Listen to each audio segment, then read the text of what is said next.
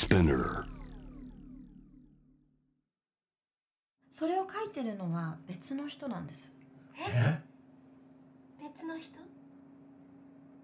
その人のメールを読みますね。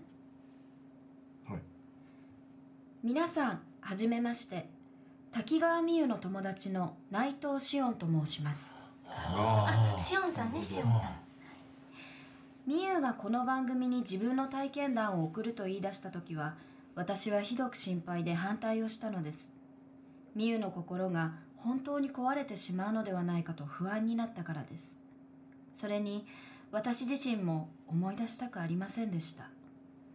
でも今の美優はあの時のことをしっかり受け止めたいと考えているようです。そうすることで初めてこの信じられない経験を乗り越えられると思っているようです。私はその気持ちが理解できるような気がします。しかしやはり不安も大きいです。うんはいそれで？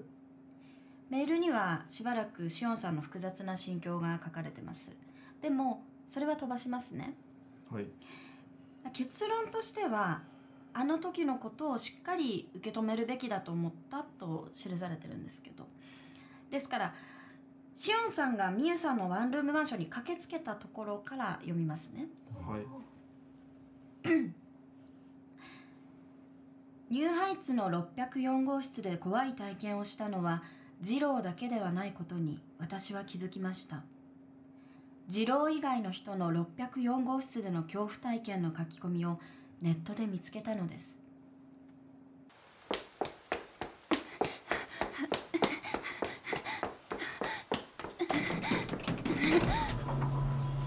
ニューハイツの604号室で怖い体験をしたのは二郎だけではないことに私は気づきました。二郎以外の人の604号室での恐怖体験の書き込みをネットで見つけたのです。それでミユが心配になり東京に出てきたのです。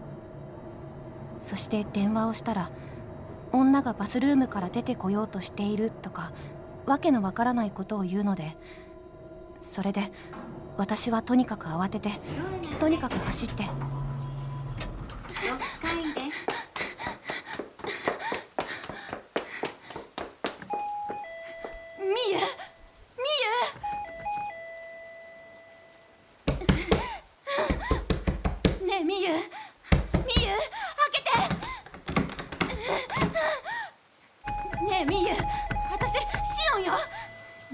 るんでしょ？ねえ開けて！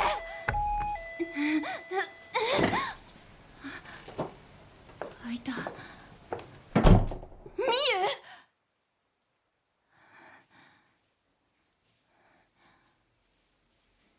ゆみゆどうして部屋が真っ暗なの？ねえいるんでしょ？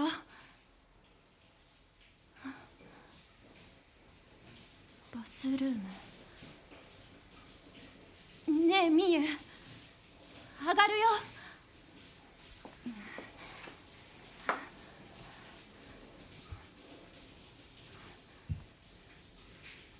みゆシャワー浴びてるの？ねえ聞こえてる？みゆドア開けるよ。いいみゆみゆ何やってるのよ？なんで服を着たまま水に浸かってるの？私嫌になったの。何もかも嫌になったの。みゆしっかりして。私なんて生きてる価値がないの。死ぬことにしたの。何するの？ダメ肩を離して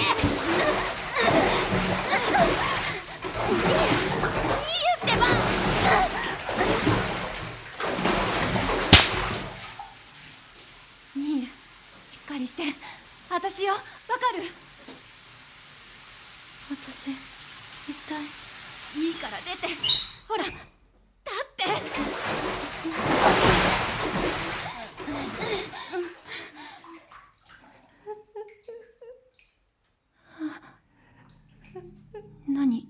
これ。行かないで。お願い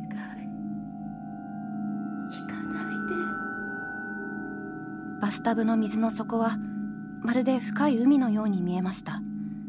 その暗い水底から青白い顔をした女がゆらゆらと登ってくるのが見えたのです。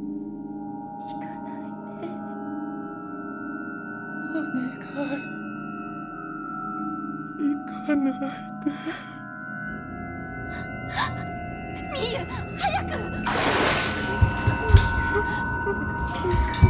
みゆ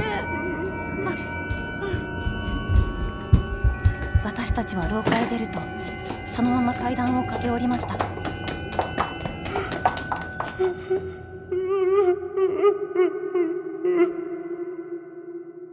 あの時のことは今思い返しても自分でもよくわかりません。ミユはもっと混乱しているようでカッターナイフで自分の手首を切ろうとしたことは全く覚えていませんでした。もちろんミユがあのワンルームマンションからすぐに引っ越したのは言うまでもありません。引っ越しの手続きを私が手伝ったのですが不動産屋はさっさと出て行ってくれと言わんばかりの対応でした。その態度に呆れましたけどそれはきっとあの6階の604号室に間違いなく何かがいるからだと思います。その後みゆは実家に帰りました。そしてしばらく医者にも通いました。ですがこの一件で一つだけいいことがありました。漫画家になりたいというみゆの強い気持ちをお父さんもお母さんも理解してくれたことです。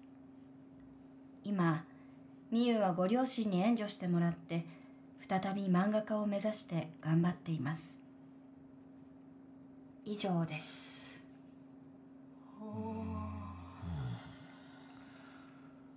まあこのメールは採用じゃないですかね。いやだけど番組でやるにはちょっと。えちょっとって？いやいやなんとなくですけどもなんとなく？いやうーんどう言ったらいいのかな。あれなんかマンション名がみたいな感じですか、あうーんまあまあだけどニューハイツってどこでもあるでしょ全部、まあうん。多分うん。テレビじゃないからそういうこと気にしてるんであれば大丈夫だと思います、別のとこだったらわかんない。いやでもちょっと正直思ってる以上になんか怖かったです。生々しくて間取りとかうちと同じだったんですよ。あうちもそうですよえだって大体ほらワンルームって入ったら右側キッチンで左側お風呂だそうですよね。そうですね、岡村さんワンルームマンション違うけど。大体大体大体そうじゃない？のでもなんか怖すぎるっていうのも、うん。リスナーさんは怖い話を聞きたくってこの番組聞くと思あそうか。あーそうそうそうそうですよ。ねそうそうかそうか。あのうん光栄じゃないですもんね、ううん。ん。そうそう。あのーいやテレビドラマをやっててやっぱりどうしてもちょっと限界を感じてしまうのがね、その例えばその主人公が幽霊さんに追われましたと、うんうん。でその車で逃げ出すことになりましたと。ね、で普通だったら当然その幽霊さんに追われてて車で逃げるんだったら、ね、車に乗ってエンジンかけてアクセル踏んで走り出すじゃないですか。はい。普通ですよねこれ。だけどテレビドラマの場合、ね、あのドア開けて中に乗り込んでエンジンかけて、シートベルト締めてからアクセル踏まないといけないんですよ。ああー。緊迫感が。ーうんもうそこでちょっとひ一回引いちゃうね。そうそう。まああのーまあシートベルトいやでもねどういう状況でもやあってもやっぱりそのどうしてもシートベルトし締めてないといけないわけですよ。うんでその役者さんにねそのシートベルトを締めてくださいってお願いするとやっぱり役者さんは「え？っ?」てなっいちゃうわけや。気持ちも下がっちゃうそうそうそうそうでやっぱりやると「いや監督すみませんちょっとテンション下がります」ってなっちゃうのね。だけどまあまあそれはまあみんなプロの役者さんだからやってくれるんだけど、うん。だけどそれやった時に僕が「OK!」ってやった時に「いやいいんですかこれで」みたいなことを聞かれちゃうわけよ。で、うん。よくね、うん。い最近 CM とか見てるとすごいすごいことやってるとか飛んだり跳ねたりうん。やったりしてるちょっとやんちゃなことしてると必ず下にあのあくまでも CM 上の演出ですとかあと多いのは普通の番組でも特別に許可を得て撮影してますとかそれ昔なかったよね。まあね、うんまあ確かにまあいろいろな事情がちょちょっとねだって見てて普通わかんないこんな特別にやってるって。うん。わかりますよね。なんか私も怪談話をするときにうん。すごくいろいろあなんかい飲酒運転みたいな話はちょっと NG って言われたりとか、へそうえあるのでなんかうん。怪談を語るっていうことですらめちゃくちゃ制約があるんだなと思ってたのに、うん。それが映像ってなったらもうさらにその制約っていうかねひどくなって大変そんなこと言って飲酒運転で例えばよく2時間ドラマで殺人事件とかあるじゃない、はい。あれも全部ダメになっちゃうじゃないですか。あくまでもフィクションですって出してるから。あれ殺人シーンは大丈夫なんですか？普通にあるじゃないですか。あと冒頭の映画とかあるじゃない。あれ全部ダメになっちゃう。あのね殺人シーンはまあ大丈夫なんだけど、うん。例えばそのなんていうんですかその注射をするとかそういうことになるとダメとかあそれ覚醒剤とか連想させるから。連想させるから。その見る人がそれなんか基準がなんかおかしいよね。そうですね、うん。多分ストーリーに関係ないって思われちゃってるんですあよね。あそう。その注射もうちょっと大人じゃない？視聴者ってまあだと思うんだけど、うん。だけどやっぱりそれは許されないので、ん。まあ、あとそのそういう問題だけじゃなくてその、あのなんていうのそのスポンサーの関係で、うんはいこれは取っちゃダメとかね、いやだからそのねあの対抗する会社とかでそれはよくわかるん。でそれはいいんですけどね。まあうんうん。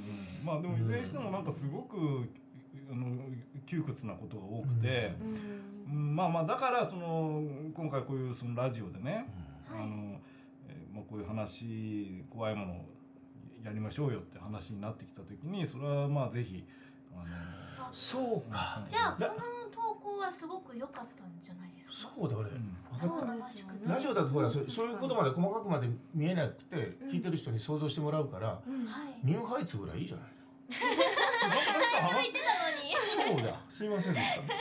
まあでもまあ岡田さんねあのうん。もうちょっと付き合い長いですけど、あのー僕のことしょっちゅう呼んでくれるんで僕が怖い話始めるとすごい嫌がる、あのねあら。トイレ行けなくなっちゃうよなうん。なんだけどニューハイツぐらいいいかじゃん。まあいいと大思いますけど。ううん。ん。まあ、はい。あのだからちょっともう一回そのそ確認したいんですけどその、とにかくなんかあんまりこういろんなことにとらわれずに。そうだね。うん。うん。うん。っていういかがですか？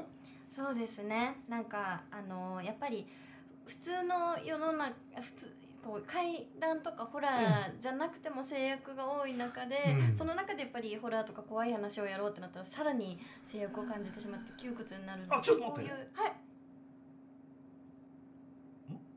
あごめん。ごめんごめん。ごめんいやどどうしたのいやなんかちょっとうめき声聞こえてる気がした。え？怖いちょっと言わないでくださいよ。一瞬焦って。いや何も聞こえないよね。聞こえる聞こえない。よあでもあれあの密閉空間って霊が集まりやすいって言うんですけどこの番組で。それね山口さんによってめちゃくちゃリアリティがあるいやだけど。本当ですよ。じゃあじゃあねすこうしよう、これあのラジオドラマを聞いてニューハイツの604に住んでる人も全国にいらっしゃるかもしれない。その人からのメールを待ちましょうん待つんですか？回すんですか？いやまあ、は次行くか。次行きましょうね、はい。すいませんすいません。ちょっと僕はなんか今。いやーちょっと待ってよ。もうやめてよ。もう本当に。やめてください。うん。すいません。空耳でございました、はいすいませんでした、えー、ということでじゃあ次はえー、春菜さんが選んだ、うん。えーメールを教えていただきましょはい、はい。すごい怖いですよ、うん。う、え読みますね。ー、はい。あちゃんとあのお名前と性別とはい。ね分かっております。はい。年齢を、うん。はい